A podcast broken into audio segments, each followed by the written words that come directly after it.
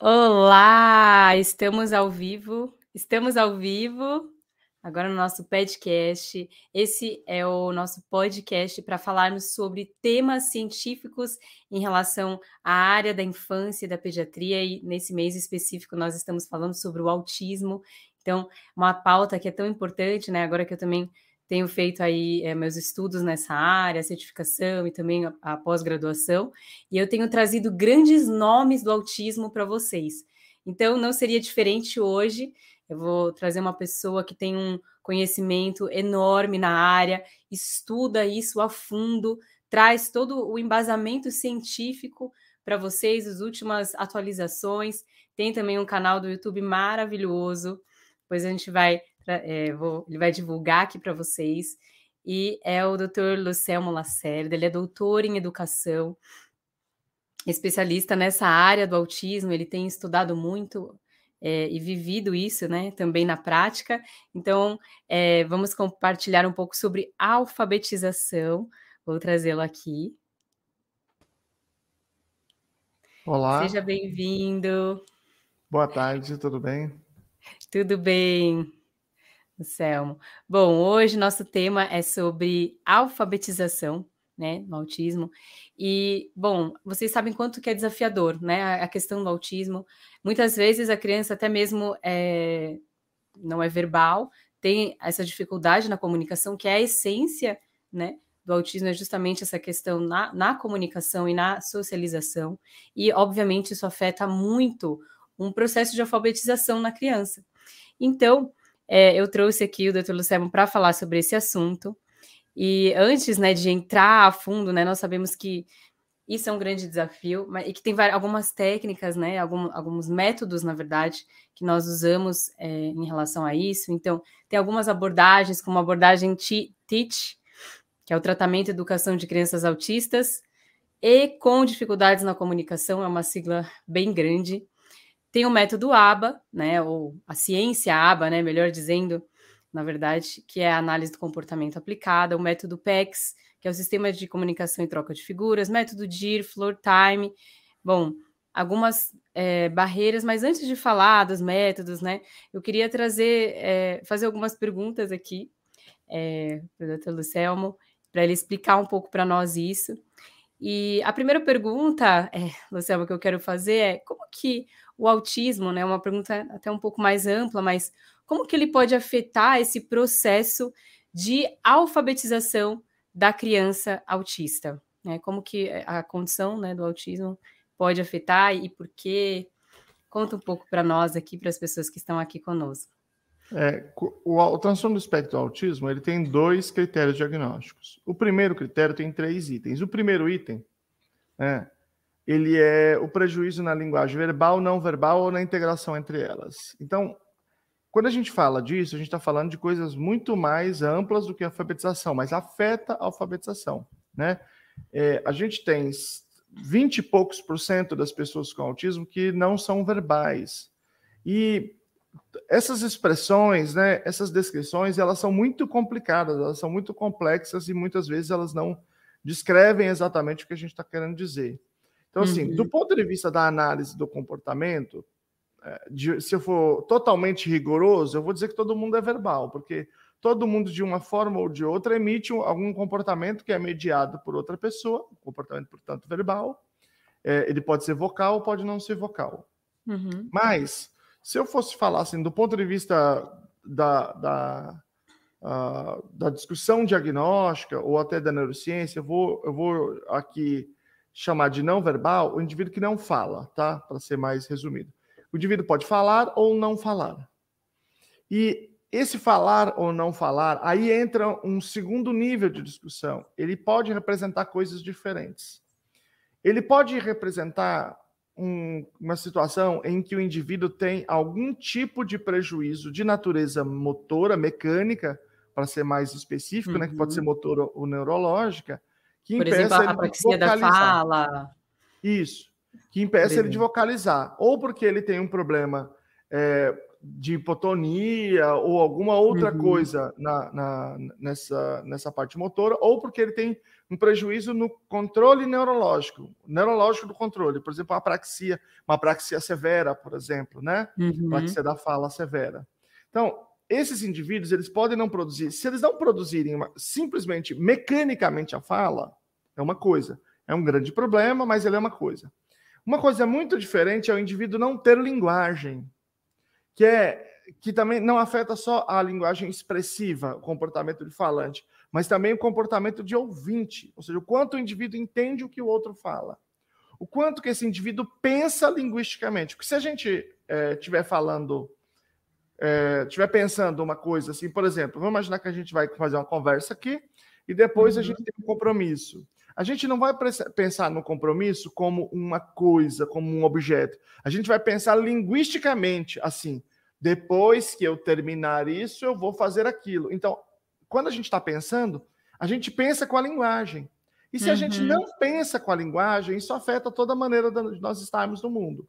Então, a Nossa. alfabetização, ela é uma comunicação complexa, avançada, muito complexa. É a coisa mais difícil que os seres humanos fazem, né?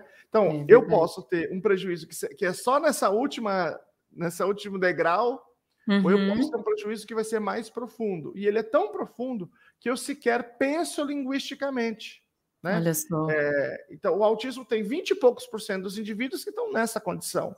E é claro que Ai, se o indivíduo sequer pensa linguisticamente, não tem como ele, ele, ele é, chegar a um nível de desenvolvimento da linguagem tão complexo para chegar nesse nível mais alto, que é a alfabetização. Então, é, ele pode afetar em várias dimensões, em vários níveis isso, desde o mais básico até o indivíduo pensar linguisticamente, se comunicar expressiva e, e expressivamente e, e, receptivamente, mas ele não conseguir só atingir esse último nível, né? E nesse caso ele não seria tão competente verbalmente, ele teria uma, uma redução. Tanto que lá na, na no novo CID, o CID 11, né, que entra uhum. totalmente em vigor em 2025, porque sai a versão traduzida, ele tem três categorias: o verbal, plenamente verbal, o, uhum. o linguagem verbal prejudicada e o, o, não verbal. Então, divide isso para compreender todo esse contínuo, esse gradeio aí.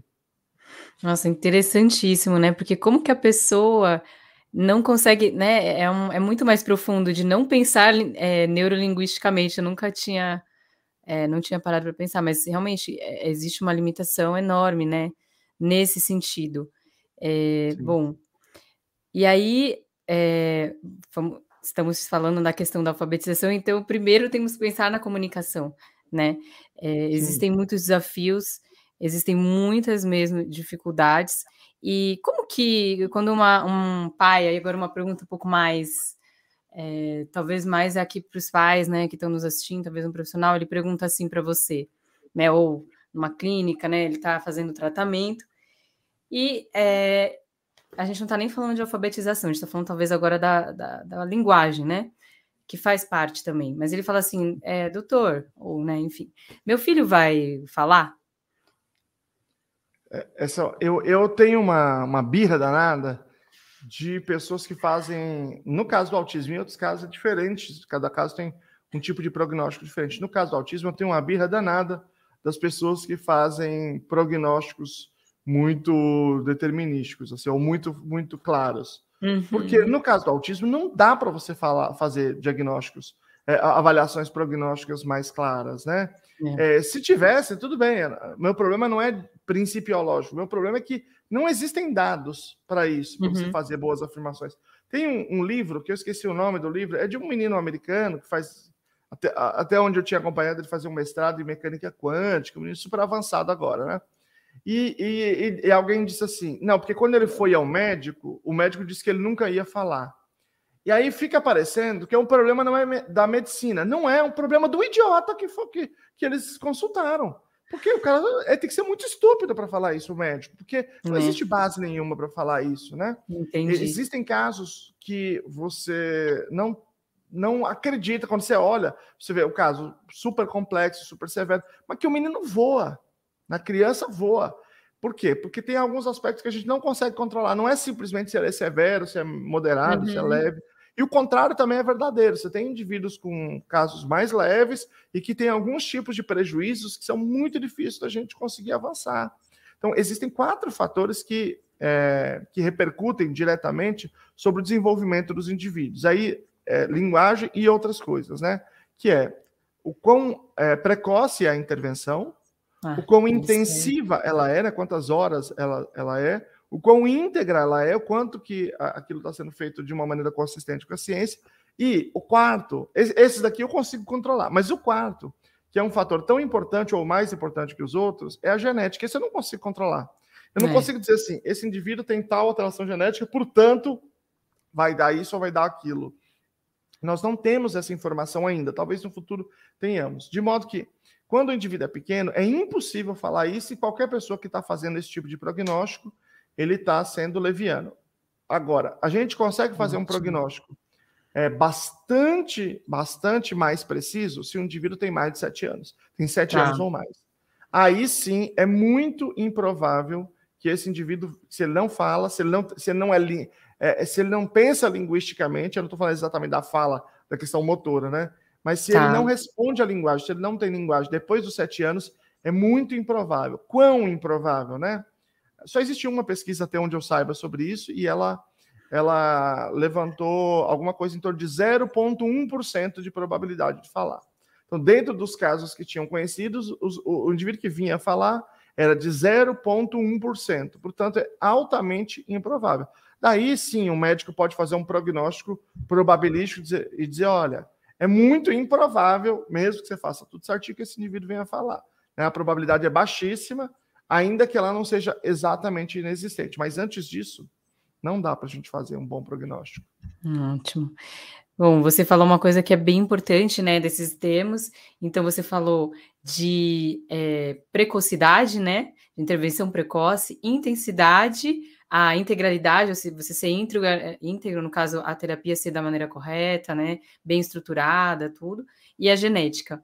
Né? Isso é bem interessante, inclusive na, na aula que você deu, né, que eu estava participando, né, no, no processo de certificação, é, eu comentei né, a questão do, de bebês, que você consegue é, o diagnóstico precoce, ou aqueles bebês de risco né, de autismo, por exemplo, que, cujos irmãos têm autismo já diagnosticado, tem casos de autismo na família, né, o pai ou mãe, enfim, coisas mais, é, uma genética muito forte, ou seja, existe um risco enorme dessa criança, né, muito maior de ter autismo, e aí você fazia essa triagem, né, nesse estudo, triagem assim, fazia a, o grupo com intervenção precoce nesse, nesse criança de risco, de maneira intensiva, lógico, da maneira correta, e o outro que não fazia intervenção. E esses dois grupos caminhando, o grupo que tinha intervenção precoce, ele é, vinha a se desenvolver muito mais e com uma menor chance dessa criança fechar um diagnóstico de autismo.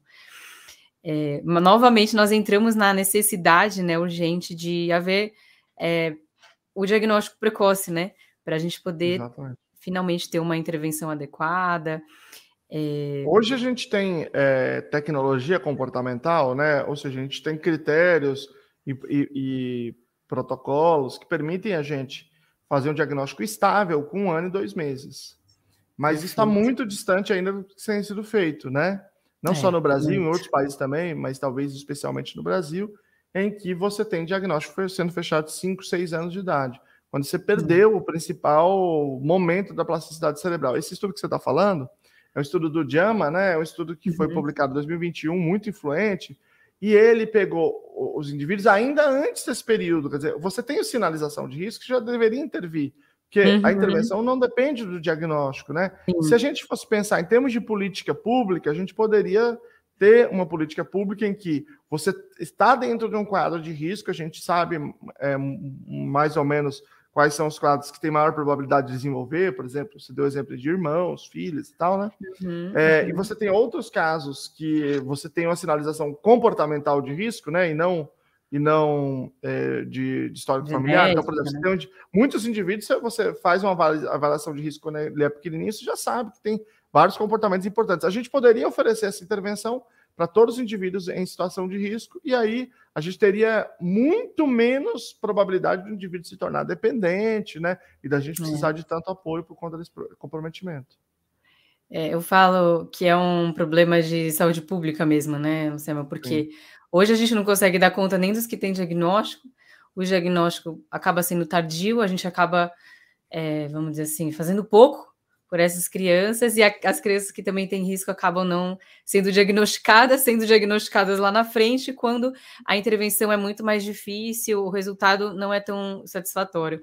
Então eu falo que é tão difícil a gente conseguir resolver essa equação, né? É, é, é realmente bem complicado.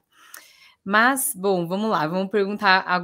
Deixa eu separar, colocar algumas perguntas em relação à alfabetização, né? É, a gente, então, falamos um pouco sobre a questão da criança falada, alfabetização.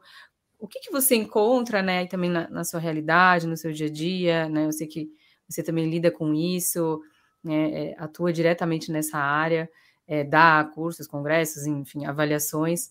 É, quais que você vê, quais são os desafios maiores dessa criança em relação ao aprendizado mesmo da leitura e da escrita, supondo que essa criança, né, foi qualificada como uma criança, é, não sei se seria essa a palavra, mas ela poderia ali é, a gente começar o processo de, de alfabetização. Ela é verbal, né? Crianças que verbais. Tanto para os pais quanto para os, é, no caso, os profissionais, né? Sim. O nosso, olha, nós tivemos um PISA alguns anos atrás, eu não vi esse último, se já estratificaram os dados. Mas no último que eu tinha que a gente tinha essa estratificação, a quantidade de brasileiros que sabia interpretar propriamente um texto era de 0,2%. Veja, eu não estou falando 2%. A gente não pode dizer a cada 100 tantos, porque isso aí não dá uma pessoa. Tem que dizer a cada mil, duas pessoas sabem interpretar um texto. Meu então, nós Deus. temos, em primeiro lugar, um isso problema assim, gravíssimo. Brasil Hã? geral, né? Brasil geral. Caramba. É, e por que, que eu não posso falar de dados de pessoas com deficiência? Porque todos os dados é, de Prova Brasil, em nível nacional, a, avaliação que tem é uma, uma avaliação chamada Prova Brasil. E os estados, cada qual tem a sua avaliação. Então, no estado de São Paulo, por exemplo, é o Saresp. Todas as avaliações de pessoas com deficiência no Brasil inteiro são descartados. Meu são Deus. desconsiderados, são jogados fora. Entendi. É. Então não tem essa é. estatística, não existe. Não, não existe nenhum dado sobre a aprendizagem. Hum. Isso acontece porque, obviamente, a, a, educação inclusiva é horrível, né? Ela é péssima, e aí a ideia é, é a, a, esse, esse, mecanismo é um mecanismo que escamoteia é, é, esta realidade, né? É, da maneira que foi feita no Brasil, obviamente foi um desastre. É um desastre ainda, né? Bom, e por que eu estou querendo dizer isso? É porque a alfabetização como um todo, ela é muito problemática. Então, esse é um passo que, se a gente não resolver ele, é muito difícil a gente resolver o outro passo, que é o passo da é alfabetização. É verdade, meu Deus do céu. Gente, é. essas estatísticas são assustadoras, porque a gente tem pessoas analfabetas. O nosso Brasil é um Brasil. Ah, não, não, é a grande maioria, a grande maioria. Né? Tem pesquisas, por exemplo, de, uh, de alunos universitários, a grande maioria é, é analfabeto funcional ao menos. Uhum. Então, nós uhum. temos um problema muito sério. Eu sou professor de Fundamental 2, né? Professor de, de sexto ao nono ano. Eu, eu exonerei da prefeitura, mas até o começo desse ano, 2023, eu era ainda professor da prefeitura. Então, eu tenho muito tempo de sala de aula. Eu, eu tive muito pouco problema de história. Eu tinha problema de português, porque os indivíduos não sabiam ler, interpretar nenhum texto. Vou dar um exemplo aqui, um exemplo clássico de escola, tá? É assim, você põe uma, uma questão assim. A Revolução Francesa foi um evento único na história europeia, com um impacto profundo sobre todo o planeta Terra. A. Quando ocorreu? B. Quem era o principal líder? C. É, como se encerrou? D. Qual, qual era a principal motivação? Aí, você sabe o que os alunos fazem? É B, né, professor? É B, né? Eles escolhem uma e, e marcam, porque eles não conseguem entender. Meu Deus, é, quer dizer, não é uma, não é uma múltipla não. escolha, né? É uma não. resposta. É, ele teria que responder Mas cada um, né? Que... Mas se você faz isso na escola, você vai ter pouquíssimas pessoas que vão responder as quatro. Poucas, pouquíssimas. Porque a grande maioria tem um problema sério de leitura. Leitura é muito, muito sério. E aí, a gente tem que olhar para a literatura científica e se perguntar assim: ok, qual é a melhor metodologia para eu ensinar as pessoas a lerem e escreverem da maneira mais competente possível. Isto é, lerem um texto e compreenderem o seu sentido, serem capazes de se comportar em relação a ele. O, o, nome da principal metodologia, não estou falando de autismo, estou falando de modo geral, tá? Uhum, a principal uhum. metodologia se chama método fônico. Método fônico, ok? Sim, de alfabetização. Se você for a uma som, universidade, né? qualquer universidade, as melhores universidades, na pedagogia e na pessoa que está fazendo o curso de, de, de alfabetização, e perguntar um modelo fônico, o método fônico. Não, não podemos usar. Que é isso? Que absurdo? Que positivismo é esse? Não, senhor, não vem com essa história de método fônico, não. Mas por quê? Não, é todo mundo. Aí eu já jogando na... Eu não, não entendo. É todo mundo, mas é, uns, é, é, muito mais que 90%. Sim. Olhando assim, é muito mais que 90% é essa resposta que você vai ter. Entendi. Então nós temos esse primeiro problema. O problema de que não só não é que os professores não estão respondendo adequadamente ao treinamento que está sendo dado, porque eles são isso ou são aquilo. É porque existe uma cultura acadêmica no Brasil de, de uma recusa frontal e violenta de qualquer tipo de utilização de práticas baseadas em evidências. E se a gente não resolver isso, a gente não vai resolver mais nada, né? Mas esse é o primeiro problema, portanto. Durante a universidade, no curso de pedagogia, se tiver pessoas que são do curso de pedagogia que é, talvez possam comentar aí e, e, dizer se isso acontece na sua faculdade, ou, ou porque, claro, sou, a gente sempre vive uma amostra enviesada, né?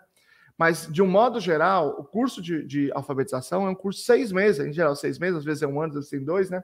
Que é só dizer como que é importante essa alfabetização. Gente, olha, precisa de ver como é importante, hein? É importante, olha, é demais, é importante, ajuda a ler o mundo, ajuda Meu não Deus, sei o quê. É Mas não fala isso? como alfabetizar.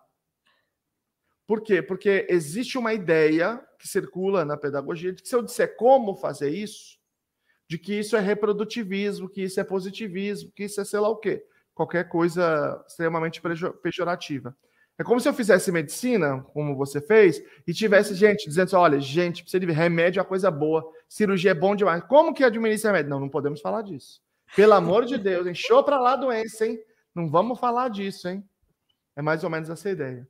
E depois você vai ter, você vai ver os professores, à medida que os professores forem assistindo, eles vão comentando.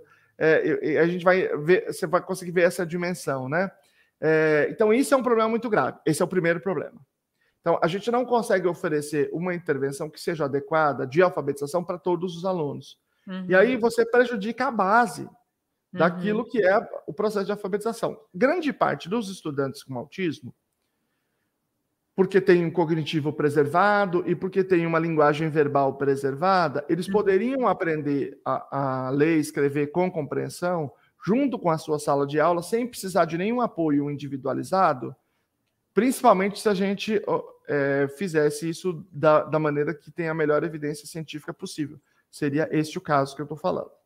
É, é o método e fônico. E aí nós temos grande quantidade dos indivíduos não alfabetizados, Aliás, tem uma coisa é, curiosa. Eu já tive, como eu disse, né, Fundamental 2, sexta ao nono, de 11 a 14 anos.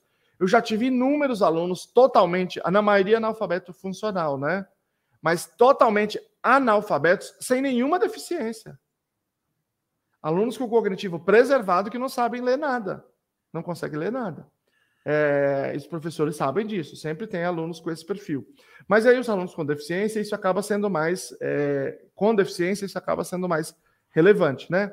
E aí, é, para esses indivíduos que, por qualquer motivo, né, têm uma deficiência e eles não conseguem aprender naquele contexto, digamos que o contexto seja o mais adequado, você precisa individualizar processos. Uhum. E aí a gente precisa olhar e se perguntar, é, aí fazer uma pergunta que é um pouco diferente, que é assim: qual que é a prática com melhor evidência para ensinar esses indivíduos especificamente, né, individualmente.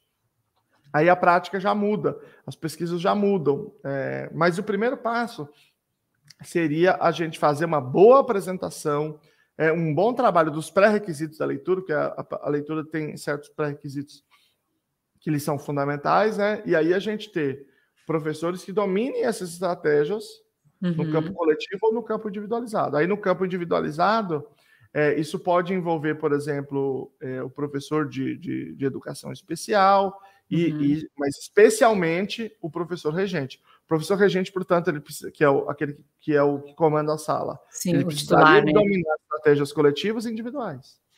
Tá. Nossa, gente, é, é, é, eu fico até com vergonha entre asas, né? Porque assim, como que a gente vai falar de alfabetização na criança autista se a situação no Brasil é dessa forma, né? Eu, engraçado, é, Luciano, eu estava.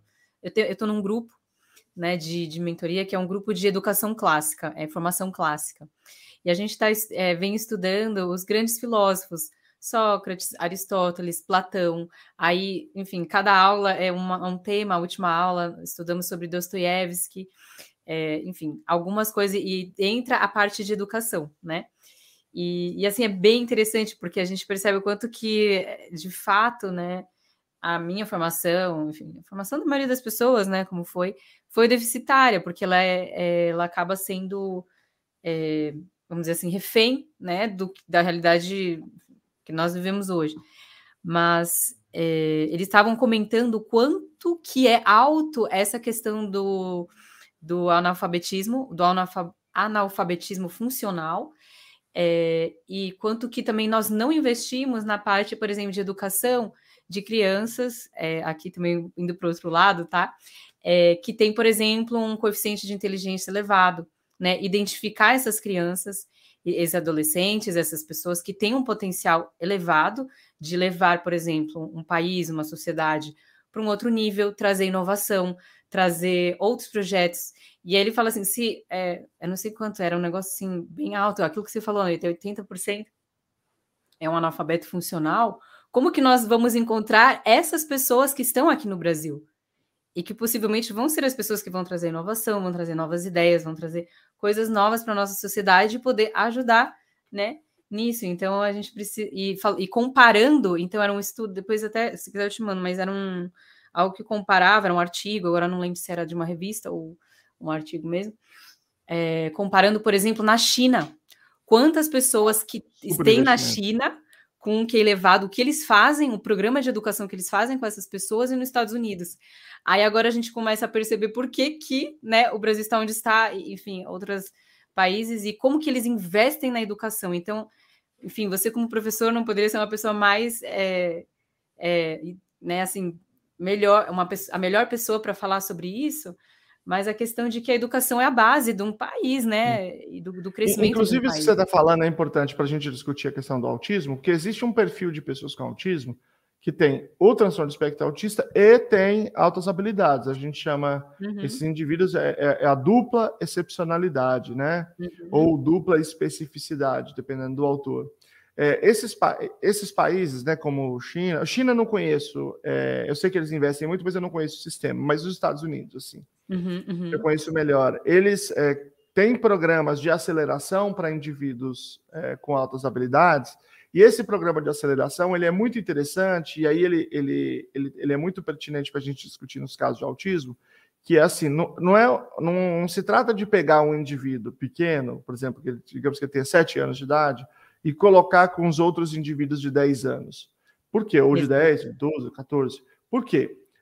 Porque ele pode ter um bom desenvolvimento intelectual, mas o desenvolvimento emocional, social, ele não é acelerado dessa mesma forma. Então, se eu pego um indivíduo de 7 anos e coloco ele com, com adolescentes, eu vou criar um, um, problema, vou criar um distúrbio ali, né? E o que, que é, a gente faz, né, quando você tem é, uma política mais bem elaborada né, nesse sentido? Você cria salas de indivíduos acelerados. Então, você tem vários indivíduos de 7 anos que estão estudando a mesma coisa que outros indivíduos com 10 ou com 14, uhum. mas eles estão entre outros pares que têm a sua mesma idade. E aí você não tem a mesma disparidade social e emocional, até corporal, né? No caso do transtorno do espectro autista, isso é ainda mais sério, porque um indivíduo com desenvolvimento típico, que eventualmente é acelerado, você tem alguns casos desses no Brasil. Eles são meio isolados, mas às vezes eles acontecem. É, em geral, esses indivíduos têm mais facilidade de se adequar a um outro contexto emocional e social, né? ainda que esses indivíduos estejam numa idade diferente dele, porque tem um desenvolvimento intelectual maior, então ele consegue uhum. é, se adequar, porque nesses outros campos, os outros domínios do desenvolvimento, ele está preservado. Mas no caso do transtorno do espectro autista, não dá para fazer isso. Não dá para você colocar com indivíduos maiores. Nós estamos falando de indivíduo que já tem um prejuízo social grave. E aí uhum. você bota ele num contexto social completamente inapropriado. Então isso se torna impossível. Quer dizer, nem a gambiarra aceleração meio engambiarrada que a gente consegue fazer aqui, eventualmente no Brasil, não dá para ser feita para indivíduos com dupla excepcionalidade, porque senão você tem um prejuízo social que acaba sendo muito mais expressivo. Caramba, nossa, isso é interessantíssimo. Eu tenho é, identificado alguns pacientes no consultório, com, não necessariamente dupla excepcionalidade, é, é, assim, tinha crianças que não tinham idade ainda para avaliar, né, a questão do, do QI, né, da, é, mas provavelmente, assim, com um potencial de QI elevado, pela, porque fez avaliação neuropsicológica, né, pedi para até avaliar, porque tinha algumas questões bem complexas, assim, é, aquele nível 1 que, que né, você fica até em dúvida, né, como em relação ao diagnóstico, é, em meninas, então, isso eu acho que é ainda mais difícil, né? Porque existe o masking, bem, tem meninos e, meninos com que elevado, com certeza tem também, mas meninas a gente sabe que a socialização é um pouquinho, é, né? A parte da socialização é mais desenvolvida. É, mas eu tenho pegado pacientes com é, superdotação ou altas habilidades no consultório, é, pura, né? No caso, não é, autistas, mas tenho identificado, e a maioria vem com problemas de comportamento, vem com dificuldade XYZ, e aí eu, uma pai acho que é problemático, né? Vem para o consultório, fala, ah, mas acho que meu filho tem esse problema tal, aí vai perguntando, entendendo, questionando a criança, ah, ela assim sente mais que os outros, ela tem uma, um, né? Às vezes é, habilidades no sentido altas habilidades em liderança, né? Não necessariamente QI que a gente está falando aqui, né? É, porque tem a parte do QI puramente dito, né, a parte cognitiva, mas também outras excepcionalidades. E aí, é, isso não é trabalhado, né? Não existe nada, meu Deus, que pode ser feito. É meio, é um pouco é. difícil. É. Eu acho que tem várias coisas aí importantes que você citou. A primeira, assim, é, eu sempre digo que quando você tem casos de autismo mais severo, é, é, é desafiador, por exemplo, você lidar com comportamento agressivo, né? Você precisa ter um bom, um bom domínio de algum sistema de, de gerenciamento de crises, por exemplo. É desafiador você eventualmente conduzir o indivíduo em certas situações, mas o que precisa ser feito, do ponto de vista científico, ele é mais ou menos claro o que precisa ser feito. Quando você está falando de pessoas com autismo mais leve, o que precisa ser feito é muito mais complicado. É muito mais complexo. Exige muito mais expertise do terapeuta do que um, um, autismo mais severo. Por exemplo, quando você vai fazer uma avaliação, avaliação Caramba. comportamental, vamos imaginar que você está usando um protocolo como o VibMap e que uhum, você está uhum. lá no indivíduo é pequeno, ou tem, eu tenho muitas dificuldades, você está lá no nível 1. Você tem nove domínios do desenvolvimento, você tem cinco marcos cada um. Então, ele é, um ele é uma avaliação que ela é restrita, você não precisa saber um milhão de coisas, tem uma uma restrição em termos da quantidade de coisas e você tem e você tem essa mesma restrição incidindo sobre o tempo que acaba sendo menor. Mas se você tem um indivíduo com um comportamento mais complexo, um indivíduo verbal, com, com inflexibilidade, com é, questões emocionais mais complexas, digamos que você uhum. vai usar um protocolo de habilidades sociais ou, ou outros protocolos relacionados a essa questão das habilidades socioemocionais e rigidez, eles são muito maiores muito mais complexos, depende muito do relato verbal do indivíduo, que pode ou não ser fidedigno. Então, ele, ele, é, ele exige muito mais expertise. Nós estamos trazendo para o Brasil agora, nós que eu digo aluna, né, um protocolo chamado uhum, uhum. HMA. Eu não sei qual é a, a sigla, mas é um protocolo para esses casos leves com inflexibilidade, é, e, muito, rigidez, é, é, e que pode, inclusive, gerar outros, outras questões psiquiátricas. É, porque a gente está trazendo, para a gente trabalhar na clínica, a gente vai publicar, mas a gente quer trabalhar na clínica uhum. porque a gente não tem boas ferramentas dessa em língua portuguesa. Para cá, tem dados também, né? Tem várias, mas para esse é muito difícil. Né? Nossa, que legal, Luciano. Muito legal, demais isso que vocês estão fazendo. Em breve a gente vai vir. Aí vai até a moça, a autora lá dos Estados Unidos, vai dar um curso é, no Brasil e vamos traduzir, né? É, é, uhum. É, dublagem, né? Tradução simultânea. Uhum. Mas tem uma outra coisa que você falou aí que eu acho que pode haver uma confusão que diz respeito à hiperlexia.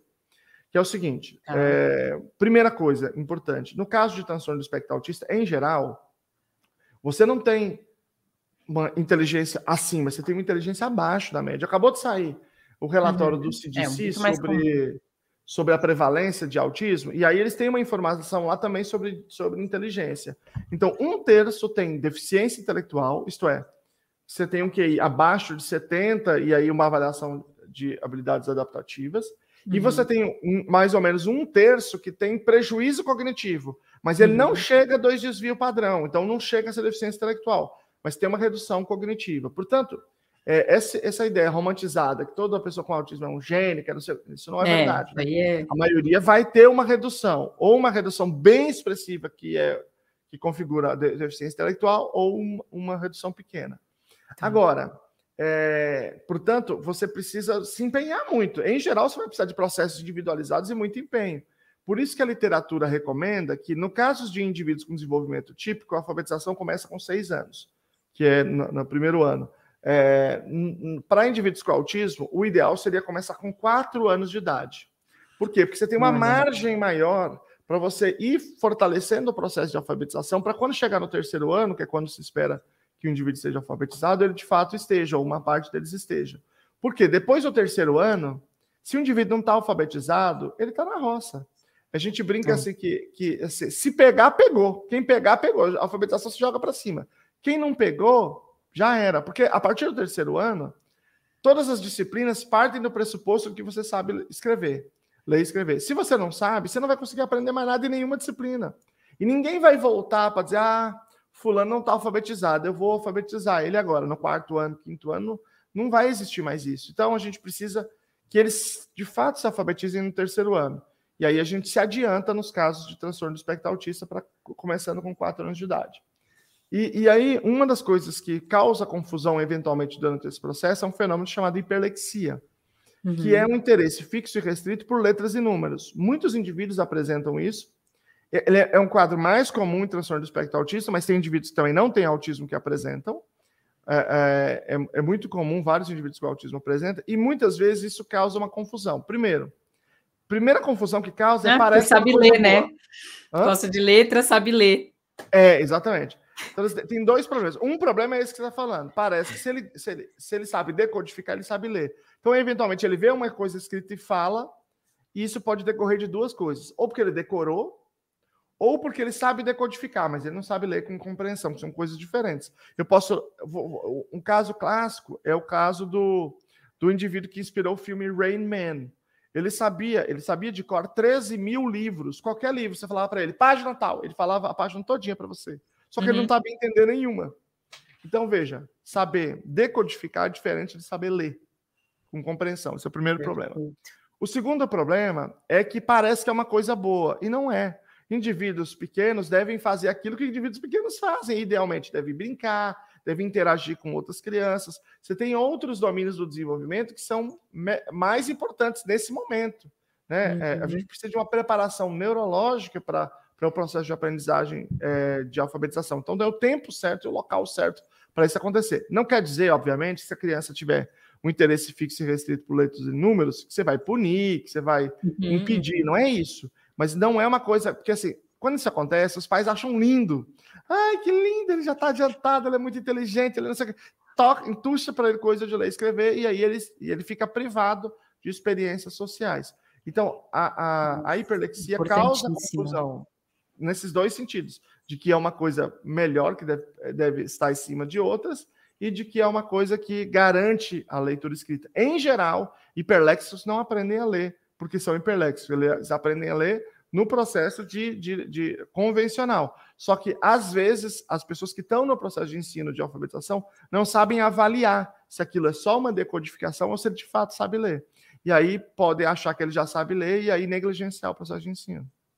Nossa, muito bom. Excelente esclarecimento. Isso eu acho que é fundamental para quem está assistindo, porque é, existe essa dúvida enorme, né? É, e uma coisa que também fiquei com duas questões aqui na cabeça em relação a isso é e até uma até um alerta para os pais, não vou dizer nem que não é uma crítica, mas para os pais tomarem cuidado, porque é aquele indivíduo, né, não só das letras, mas que o pai, a mãe fala assim, ah, mas ele, é, sei lá, sabe o desenho de cor, assiste TV e sabe todas as formas, as, todas as cores, ele sabe todos os números. Então, assim, os pais acabam, eles usam, né, entre aspas, tá, né, é, a, desculpa, de a criança saber e aprender ou saber o inglês, né? Eu acho que você já deve ter, vamos talvez já entrar nesse ponto, mas assim, a criança sabe inglês, é, canta música, fala inglês, tarará, e nossa, ela, é, isso ajuda, porque olha como a tela é importante, né? A tela ajuda porque a criança já sabe letra, forma, número, cor, sabe falar inglês, sabe música, coisas de cor, e nossa, que bom que ela está aprendendo, e, e que bom, vamos estimular aqui. Então, uma é essa questão que me preocupa, e aí pedir para você esclarecer isso também, porque eu realmente é, é, considero bem preocupante. E a outra é, uma vez que a criança tem hiperlexia, é, isso existe, isso acontece com ela. Como que nós podemos usar essa hiperlexia em prol do aprendizado dessa criança de fato? No momento, então a gente tem duas coisas. Primeiro, você vai utilizar letras e números quando ele é menor, quando ele não está na fase de alfabetização ainda, você usa essas letras e números como reforçadores para outras habilidades que sejam importantes. Hum. Então, por exemplo, vamos imaginar que a criança é pequena e ela realmente está muito fissurada por, sei lá, um, uma, uma, um alfabeto. alfabeto lá, tem, né? Um alfabeto Repetindo. Lá, é alfabeto móvel que você, você usa lá. Então, isso pode ser utilizado como uma consequência para o comportamento dele de brincar. Então ele uhum. brinca e aí ele tem acesso ao alfabeto móvel, né? Então a uhum. gente mobiliza esse recurso para motivar ele a fazer uma coisa que naquele, naquela idade, naquela circunstância, é relevante para ele. A segunda coisa é você utilizar essa própria habilidade, digamos que, que de fato ela, ela, ela exista, né? A habilidade de leitura com compreensão, supostamente. Então, uhum. Então você utiliza ela para já mobilizar algumas estratégias de ensino em, em, que ela, em que ela é útil. Vou dar um exemplo. É, em várias situações, você tem a evidência de um procedimento chamado histórias sociais.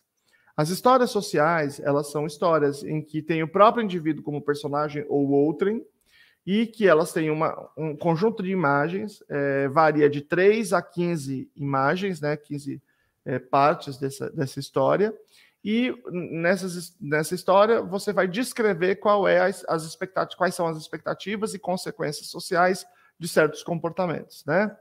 E aí a gente pode colocar uma imagem e pode colocar escrito. Em geral, vai escrito embaixo, né? Uhum. É, a, a, a, descrição daquela situação. Para indivíduos menores que não são alfabetizados, não necessariamente vai escrito. A pessoa pode ir falando, né?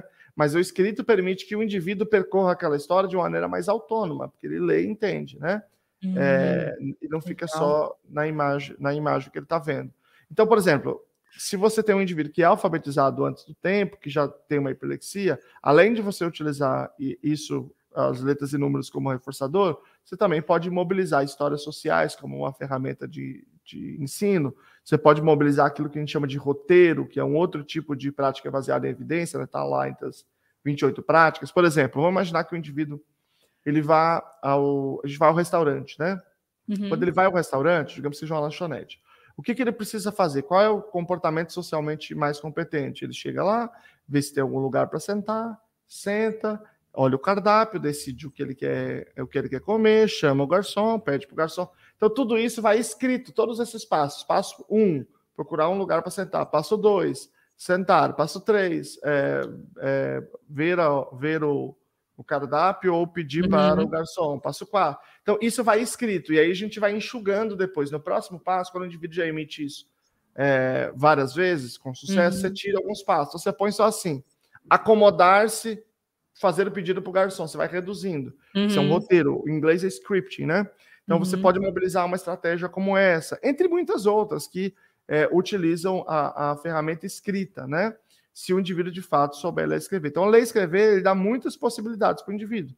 A gente só precisa saber se de fato aquilo tem uma leitura Não, é, achei interessantíssimo, porque olha só, né? Uma, é, você falou da, da questão de ser alfabetizado, de ler e escrever, e uma coisa tão simples e tão óbvia, né, para uma, uma, uma pessoa neurotípica, que é você sentar numa lanchonete, fazer o pedido, é algo que a pessoa não sabe e tem dificuldade né? Que é uma, uma questão, é, né, um roteiro social, uma sequência de, de coisas que é aquele comportamento, né? Que não é um comportamento que a gente precisa. É, uma vez também num, num podcast com o Paulo, ele falou isso, né? O Paulo Liberalês. Do comportamento que é, é para o neurotípico é óbvio e para o neuroatípico não é. E esses comportamentos sociais, de você saber já o que fazer, ninguém te ensina. Ninguém ensina a criança que ela tem que fazer né, essas coisas, e ela aprende. E é só que a pessoa é, que, né, a neuroatípica, no caso, a pessoa autista precisa desse ensino, né? Que acho que até para nós é difícil, né? Então, a gente, óbvio que a gente precisa de práticas, precisa de muita ciência, como você sempre traz aqui, pra, e acho que esse entendimento que as pessoas precisam mesmo é, trabalhar nessa parte da inclusão também, né? É, exatamente. E aí, assim, nesse sentido, a alfabetização, né, a possibilidade desse indivíduo ter é, esse domínio, ele é um mecanismo de autonomia, né? Total. O indivíduo pode tomar uma série de decisões por si mesmo, ele pode aprender de uma maneira sozinho, porque, como você, como você falou lá no começo, nós temos um problema grande de oferta de serviço público.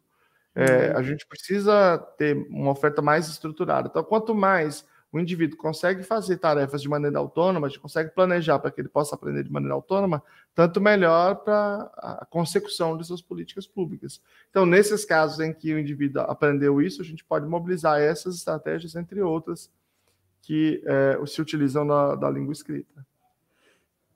Perfeito. Bom, eu queria é, perguntar em relação a, por exemplo, uma criança que tem alguma dificuldade é, a mais, né? No caso, por exemplo, ela tem é, a possibilidade, né? É verbal, é, vamos começar a alfabetização, mas nós identificamos alguma, alguma dificuldade, como por exemplo uma dislexia, uma apraxia.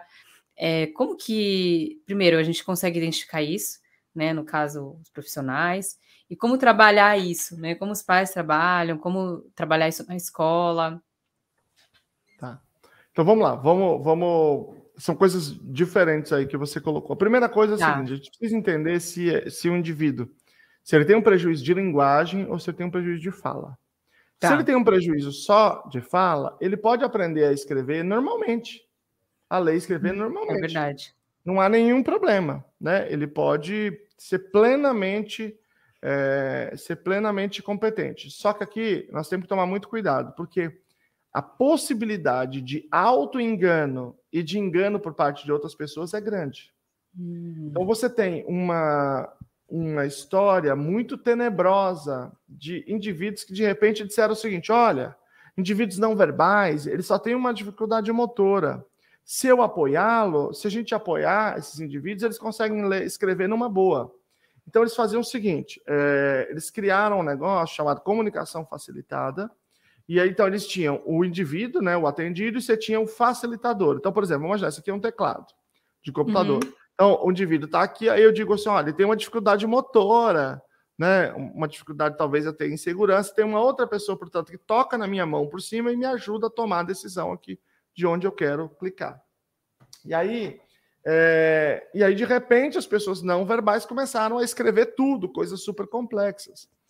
É, e a gente sabe hoje que quem estava escrevendo não, é, não são as pessoas com autismo, era o facilitador. Por que, que a gente sabe disso? Porque houve uma série de casos Nossa. em que, de repente, o indivíduo com autismo que estava escrevendo ali no teclado, escrevendo, começaram a denunciar os seus pais de abuso sexual. E, e num caso específico, é, o que aconteceu aqui, é uma moça, né, ela denunciou os pais e o irmão por abuso sexual. É, portanto, houve a retirada da guarda, tanto dela quanto do irmão, foram para outras, outras famílias, e aí, durante o julgamento, decidiu-se fazer um teste científico simples, para verificar se quem estava escrevendo era a pessoa, de fato, com autismo, ou se era o facilitador. E nessa, nesse teste, eles colocaram um papelão assim. Então, eles mostravam uma imagem para o facilitador, uma imagem para a pessoa com autismo. E depois de, de, dessa audiência, houve várias iguais a essa, né? Porque isso era um, isso era um negócio muito que na, que na época ficou muito popular nos Estados Unidos. Nossa, então, o que se verificou é que 100% das vezes, nessa audiência, em todas as outras, 100%, não é 99%, quem escrevia era o facilitador. 100% das vezes. E neste caso, por exemplo, que eu acabei de contar, depois que o irmão voltou para a família, ele não se recuperou, depois ele se suicidou, né? É, esse irmão desse indivíduo. Isso acontece, acontece trocentas milhões de vezes, muitas vezes. E isso, inclusive, é muito popular no Brasil. No Brasil. Sério? Muito popular no Brasil. Pessoas que, que repercutem, que têm uma repercussão grande na, na internet, por exemplo, que fazem a disseminação desse tipo de coisa. Né? Essa comunicação facilitada, ela aparece com outros nomes agora, né? É, é que é RPM, principalmente, que é Rapid Prompt Method, que eles têm perfil aí. Vou até anotar. É, pode anotar. Gente, mas. Eles mentem, eles dizem que é comunicação alternativa, é mentira. Mas é... para quê? Tem uma pessoa na internet que tem uma filha com paralisia cerebral que ela faz assim. É, ela vai mostrando as letras para a filha. Quando ela quer que a filha escreva uma coisa, ela joga a cabeça da filha para frente. A filha já escreveu cinco livros desse jeito. Faz sucesso, né? Gente que. Tô dizendo de gente que tem seguidor. E ela faz vídeo dela jogando a cabeça da filha as pessoas achando lindo. Meu então, Deus, isso é uma gente, coisa muito é grave, muito, muito, perigosa. Meu Deus, eu é já muito fui, grave. Eu já fui a vários eventos que. É, eventos assim, que eu fui falar em congresso. Você deve ter uns haters, né, Lucelmo? Ah, tem muitos, né? Mas esse tipo de hater não tenho nenhum problema, porque esse É. tipo de, de- de gente é criminoso, né? Sim. É, tinha que estar na cadeia essa galera. É, então, já fui a eventos, por exemplo, em congressos em lugares públicos, em lugares Câmara, Congresso, Senado, coisa assim. Eu não lembro exatamente quais, mas eu já fui a alguns que diziam assim: é, para o, o cerimonial, para começar este evento, vamos ler um poema de uma pessoa com autismo não verbal. Aí, assim, aí depois, em algum momento, ou eu sabia, eu conhecia, ou ela falava que foi escrito com apoio da comunicação facilitada. da, da, da. Então já houve, já, já fui a mais de um lugar como esse, né? Tem um livro famoso que é a obra disso, que, que circula, fizeram até um filme, que é O Que Me Faz Pular, que é um nome de um menino japonês, que também é, é comunicação facilitada, Uhum, e- uhum. entre outras coisas. Então, isso, é- isso é um negócio extremamente popular, extremamente grave, profundamente. Então, comunicação alternativa, o indivíduo faz sozinho, sem Tá. ninguém fazer por ele. Essa pessoa pode fazer por ele durante o processo de aprendizado, daí tudo bem. Mas a gente só tem certeza que é ele que está se comunicando quando ele faz sozinho. Se ele Tá. tiver um problema motor muito grave, como por exemplo em alguns casos de paralisia cerebral, existem equipamentos, existem softwares de rastreio ocular, de rastreio visual, né? São principalmente de uma empresa chamada Tobii. Não sei se tem de outra, tá? A mais famosa Uhum, é dessa uhum. Tobii. É, então, mesmo dos casos mais graves, se veja, no caso do Stephen Hawking, que tinha um Sim. nervo só do corpo inteiro que funcionava, a gente conseguia fazer a identificação clara do que ele se comunicava, e isso é possível. Aque- Ele, a- aquela negócio que ele estava usando era da Toby. Ele estava se aproveitando de uma tecnologia feita para pessoas com paralisia cerebral, autismo, outras condições. Uhum, Então, uhum. é preciso ter, ter essa clareza, tá? Então, é comunicação sozinho. Bom, é, então, a gente precisa ensinar para esses indivíduos essa comunicação. É, ah, e ela- essa comunicação sozinha tem que tomar muito cuidado para não cair é, na- no conto do vigário de pessoas que se aproveitam, se locupletam da boa vontade e, e- e do, da- do quanto as pessoas acreditam no potencial das crianças, né? E aí a gente vai ensinar esses processos de alfabetização é, a partir dos quatro anos. Eu não lembro nem, nem qual era a pergunta específica que eu quis entrar aqui nesse, nesse Não, assunto claro. aqui. A questão da dislexia depois. Ah, tá. É, é, então, di- dito isto, e aí as pessoas com autismo vão, apa- vão apresentar várias dificuldades. Por exemplo, essas dificuldades podem ser motoras. No caso da praxia, eu, eu dei o exemplo da praxia da fala. Uhum, Só uhum. que, a rigor, é- é, muitas pessoas entendem que a praxia não existe isoladamente. A praxia é a Hum. praxia, e ela, é, ela pode ser especialmente relevante num ponto, mas ela sempre é de alguma forma global. Então, o indivíduo pode Tá. ter um prejuízo motor, por exemplo, é, não só na fala, que se for na fala, ele pode se comunicar, ele pode aprender a ler e escrever tranquilamente, sem nenhum, sem nenhum tipo de problema, né? Com os, os métodos usuais de ensino de alfabetização. Agora, se ele tiver um prejuízo mais global, ele vai ter um, um problema no- na, na produção da escrita. Esse problema pode ser mais sutil, né? Ele pode ser menor. Então, por exemplo, muitas vezes na escola a gente insiste de uma maneira é, completamente equivocada na letra cursiva e não é necessário. né? Do ponto de vista é, cognitivo, pode, pode ser a letra bastão. Muitos indivíduos com Uhum. autismo não conseguem desenvolver a letra cursiva e às vezes a escola fica toda a vida insistindo nisso, ninguém sabe por quê. É um negócio assim é, que é um fetiche para essas escolas. né? Eu, eu falo assim, quando eu sempre que eu falo isso, eu, fa- eu digo que eu falo até com conflito de interesse, porque eu, por exemplo, não sei, não sei escrever com letra cursiva, eu, le- eu escrevo com letra bastão, né? E muitas Entendi. pessoas são assim.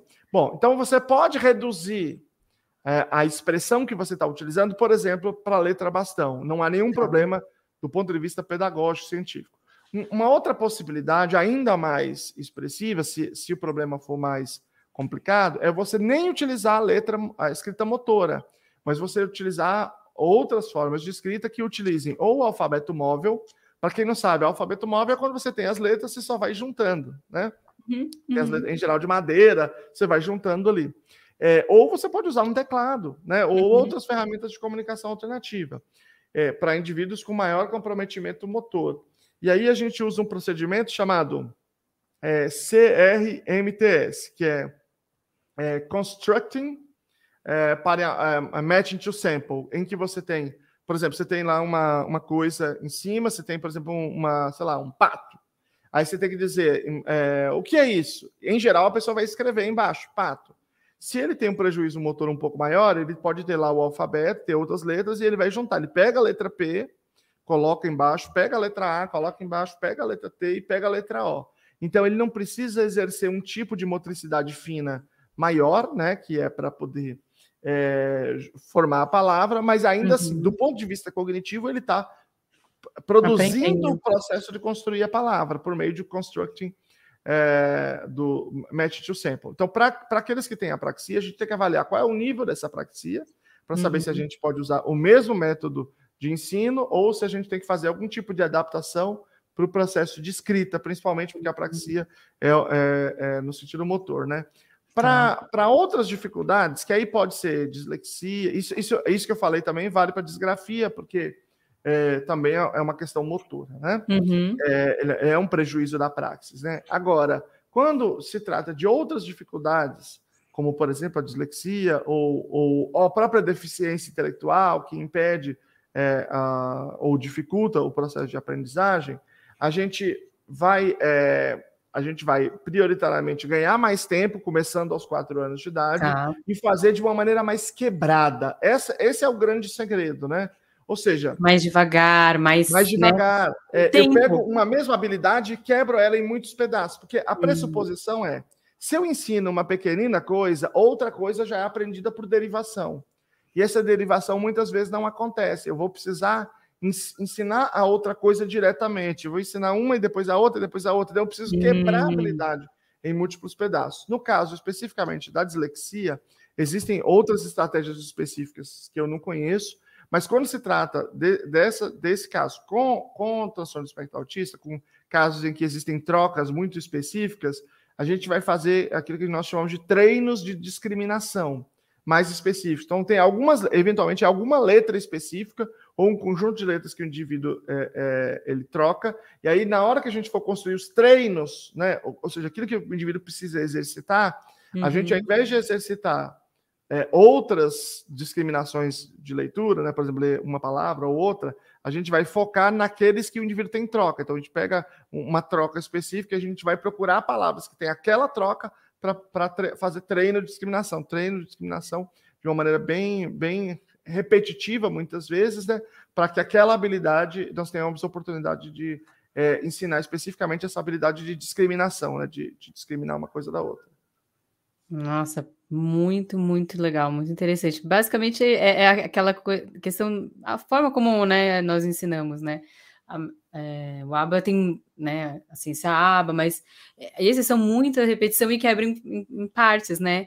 Indo de acordo. E também é, tendo um processo intensivo em tudo isso, né? Todas as outras terapias acontecendo simultaneamente, né? Junto desse processo, né? Imagina. E elas se relacionam, né? A, o que acontece é o seguinte: é, análise do comportamento é uma ciência que discute o comportamento humano. E aí, em 1957, o Skinner, que é o fundador da análise do comportamento, ele não era, ele não era psicólogo, ele era formado em letras. Né? Olha só, que legal. É, ele nunca fez psicologia. E, e aí, em 1957, ele publicou um livro chamado O Comportamento Verbal, em que ele é, descreveu como que a gente se comporta, né? Que comportamento é esse, o comportamento verbal? Quais são os comportamentos verbais, em que circunstâncias? Então, ele foi descrevendo aquilo que nós chamamos de operantes verbais, né? Ou seja, diante de que antecedente eu emito um certo comportamento e qual é a consequência que mantém aquele comportamento. Então, quando a gente está fazendo uma intervenção baseada em aba, a gente está, em geral, ensinando vários operantes verbais. Você tem programas para esses vários operantes verbais, porque você ensinar um não faz com que o indivíduo aprenda o outro. Né? Eles são é, uhum. é, aprendidos de uma maneira que, que se conecta, mas eles são independentes. Então, o indivíduo está tendo vários treinos de comportamento verbal e um deles é o comportamento de leitura, né? Só Legal. que é, havia algumas questões que não tinham sido bem respondidas ainda pelo Skinner. Teve um outro cara chamado Murray Sidman, que é, publicou ali em 81 e, e, ele respondeu algumas questões, né? Que, que eram importantes para a compreensão desse fenômeno de alfabetização. Então, ele elaborou uma teoria, né? E aí, teoria, só para as pessoas aqui que não são da área da ciência, quando gente, em ciência, quando a gente fala teoria, não é a mesma coisa de ele publicou uma, uma possibilidade. Quando, quando é uma coisa é uma possibilidade, nós chamamos de hipótese. Só é uhum. é teoria quando ela é demonstrada, quando ela já tem dados que a corroboram. Então, é uma teoria que ele publicou chamada equivalência de estímulos. Então, é, essa teoria da equivalência de estímulos do Murray Sidman, ela é a chave dentro da análise do comportamento para o ensino de alfabetização. Aliás, as, os experimentos de equivalência que ele fez eram experimentos de alfabetização. E aí, isso mu muito pouco Uau. tempo depois chegou ao Brasil, porque ele teve vários orientandos brasileiros, né? Muitas uhum. pessoas que eram é, seguidoras dele, e aí começou a se desenvolver no Brasil. Então, na UFSCar, que é a Universidade Federal de São Carlos, uhum. onde eu fiz uhum. o, o pós-doutoramento, lá, especificamente, uma galera começou a trabalhar com alfabetização principalmente dois professores, a professora chamada Daisy das Graças de Souza e um professor chamado Júlio De Rose.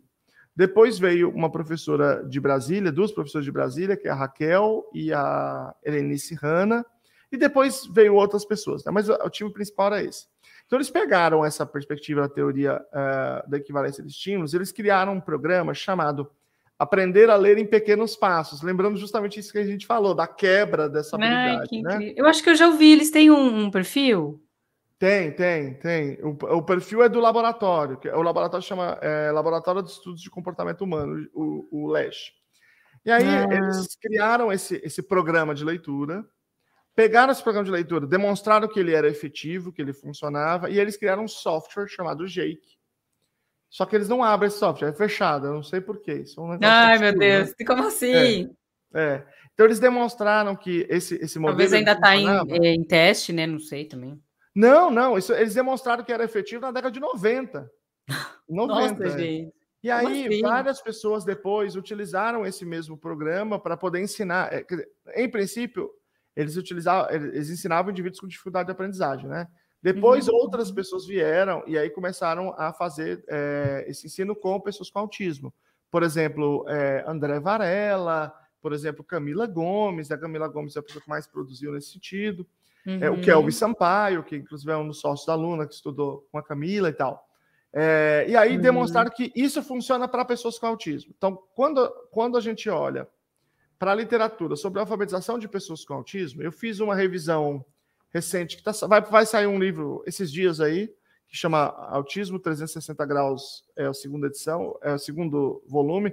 Tem uma, tem uma revisão minha só de mestrado e doutorado, demonstrando que um, cerca de 90% dessa produção para alfabetização desse público é com equivalência de estímulos. E tem um artigo é, de revisão de artigos científicos, que eu já fiz, mas não submeti ainda. É, também é uma, é uma, coisa próxima desse, desse, desse número. Então, a grande maioria é utilizada. Essa, essa é a rota com melhor evidência para o ensino de pessoas com transtorno do espectro autista hoje no Brasil, né? utilizando análise do comportamento aplicada por meio daquilo que a gente chama de, de equivalência de estímulos. E aí é claro que tem muitos, muitos detalhes, tem, tem, tem, uma questão, é, é, os estudos trazem é, aspectos complexos desse processo de ensino. Né? Interessantíssimo, muito legal. E, é, por fim, eu, eu acho bem interessante essa parte da tecnologia, né? Porque a gente. É, e é uma pergunta que eu venho, venho, me fazendo, né? Como que a gente pode, podemos usar a tecnologia em favor mesmo de, do aprendizado, em favor do, do, do, autista, né? Com o uso de softwares. Eu acho que isso é muito o futuro, assim. Eu vejo como uma forma de você até tornar isso mais acessível para pessoas que não têm né, condições, enfim, para todos, né? É, até adoção de, de tecnologias ou estudo de tecnologias para que isso aconteça, usando ciência, é, é uma coisa que eu né, vejo assim que é muito interessante e que possa ser usado como política pública, enfim, coisas que poderiam ajudar a sociedade, né? Se você olha, por exemplo, as 28 práticas baseadas em evidências, tem uma que chama instrução e, e é, tem um, um, outro nome, instrução e não sei o que, assistida por tecnologia. Instrução e intervenção assistida por tecnologia. Uhum, uhum. É, que diz respeito a esses softwares, esses aplicativos que podem mobilizar outras práticas baseadas em evidências, né? Então a gente já tem um, um conjunto robusto de pesquisas demonstrando que esse é um caminho muito promissor. O problema é que a maioria das pessoas que faz software, ela faz uma, ela não, não, não aplica com as pessoas para poder validar se ele funciona ou não, medindo resultados, e, ele, e tem um descolamento muito grande dessa base teórica sobre como as pessoas aprendem, né?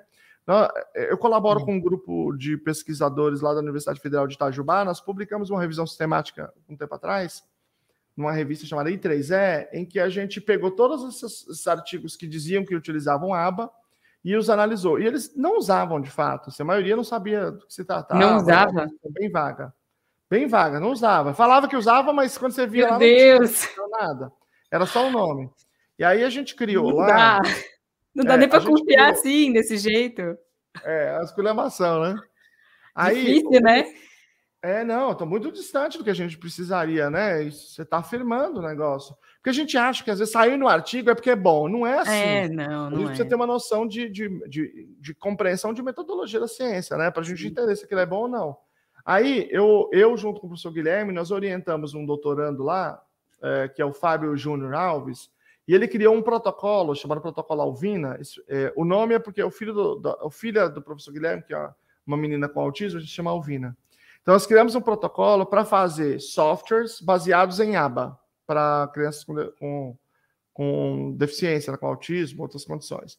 É, Está na tese dele, que já está aprovada, a gente não, submeteu ainda, até eu vou falar com ele esses dias, para a gente submeter, a gente vai submeter, mas a gente vai submeter fora do Brasil. Então, de toda sorte, pode ler a tese, que a tese está em português, né? É, hum. E aí a ideia é criar uma linguagem para programadores, porque se você fala assim, ah, pega um livro de análise do comportamento, o programador não vai entender nada, porque é outra área do campo, né? É, então, é, uma, uma de programação, para né? programadores, né? para eles poderem fazer softwares que sejam efetivos. Hum, que legal. Nossa, muito legal, Selma. Espero realmente que esses projetos, essas coisas deem muito certo, porque é o futuro e é, também, de certa forma, né, nós podemos podendo colaborar com a sociedade né, nesse sentido. Muito bom. Olha só, já passamos aqui, né, uma hora falando. É, doutor Selma, eu queria te agradecer por estar aqui, né, por despender seu tempo e, assim, Gente, é uma enciclopédia, não diria nem que é uma de conhecimento que eu fico aqui ouvindo, poderia ouvir por horas você falando assim. Muito obrigada mesmo por trazer tanto conhecimento aqui para nós. É, então, não se esqueça de curtir, compartilhar. Fala também, coloca suas considerações finais, pode divulgar seu perfil e, e tudo. E muito obrigada, viu? Tá joia. Olha, deixa eu, deixa eu. Primeiro, meu nome é fácil, Lucelmo, né? Então, não tem dificuldade de achar, tem, tem alguma vantagem. Estou no Instagram, no, no YouTube. É, só que no YouTube tem dois perfis: um que chama Luciano, que eu discuto mais metodologia da ciência, e um que chama Lunaaba. E aí eu quero fazer duas sugestões para vocês. Lá na, na, Vou fazer três sugestões. É, lá no perfil Lunaaba tem lá uma, tem lá um play, uma playlist só sobre alfabetização, porque eu, eu só disse qual é o nome da equivalência filme, porque não dá para a gente explicar, é muito difícil. Não, muito seria uma né? aula, mais é. uma hora, pelo menos. É, não, aí lá tem, aí tem lá tem várias horas, tem várias a, a, aulas, ou, ou, são minhas ou é do Kelvin Sampaio, que eu disse, né, que, é, que é um grande uhum. especialista nessa área, é, e aí vocês podem achar. Então, por exemplo, tem uma discussão muito grande se, é, se a gente começa com palavra ou se a gente começa com sílaba e depois hum. caminha para palavras, ou seja, se, se é um, uma metodologia global ou se ela é sintética. Então, por exemplo, a uhum. sintética tem melhor evidência do que a global, então é melhor você começar por, por, por é, é, sílabas. sílabas. e depois ir apresentando as palavras. Então, tudo isso a gente discute lá. E aí, é, eu, eu acho que lá tem basicamente tudo, mas o Kelvis tem o curso do Kelvis de alfabetização, que está no Clube da Aluna, se alguém tiver interesse, lá está mais estruturado, mas no YouTube tem tudo. E eu quero fazer a recomendação de dois trabalhos é, para vocês lerem, quem quiser se aprofundar. Um é a tese de doutorado da Camila Gomes. Então é só Legal. você colocar assim no, no, no, no, Google que você vai achar. Tese de doutorado Camila Gomes, ou Camila Graciela dos Santos Gomes. E, e, aí põe o Fiscar, que vai aparecer, é gratuito, vocês podem baixar a tese, ela é muito boa.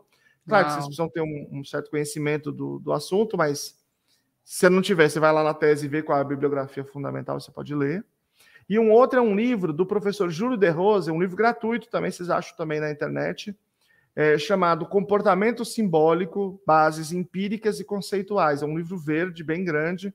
É, ele tem físico também, é, mas, enfim, tem, vocês podem baixar. Eu, ah, eu ótimo. Vou ver se eu também coloco o link é, aqui na descrição do vídeo, esses nomes. Ótimo, ótimo. É, que são duas literaturas. Se vocês é, pegarem essas duas literaturas, vocês vão ter uma base bastante boa do que, que é o processo. A Camila Gomes, por exemplo, ela fez um processo de alfabetização com vários indivíduos com autismo e ela descreve cada passo que ela utilizou, quais foram as dificuldades, quais as soluções que ela conseguiu e quantas soluções foram ou não foram efetivas. Então, é, é, é, tem uma descrição de um processo prático de experimento muito grande, muito bom. E o livro do professor Júlio de Rose, Júlio de Rose é um dos maiores nomes desse assunto no mundo, né? um livro que dá uma base muito boa para vocês tem é, artigos que são de alfabetização propriamente dito, e tem artigos que são de outras coisas, é, é, outros ensinos por base de equivalência, então é importante ter uma leitura mais global, e eu acho que isso dá para vocês uma boa base é, sobre esse fenômeno. E aí a gente quer, a gente quer, na verdade, que todo mundo que trabalha nessa alfabetização, seja educador, seja terapeuta, uhum. tenha um domínio das práticas com melhor evidência, porque isso é o que as pessoas com autismo merecem e, e que a gente pode explorar. E se, e se a gente conseguir ensinar essas habilidades, esses indivíduos vão ter muito mais autonomia, muito mais qualidade de vida. Muito obrigado, Kelly. Foi um prazer estar com você aqui. Nossa, muito prazer. Muito obrigada, Selmo. Olha só. Então, vocês receberam aqui pelo Selmo Lacerda, que trouxe as bases aí para nós sabermos a questão da alfabetização é, no autismo. Falamos sobre é, como estimular algumas metodologia, ciência, é, algumas questões até de, difíceis, né, que nós vivemos na realidade do Brasil, na alfabetização no geral.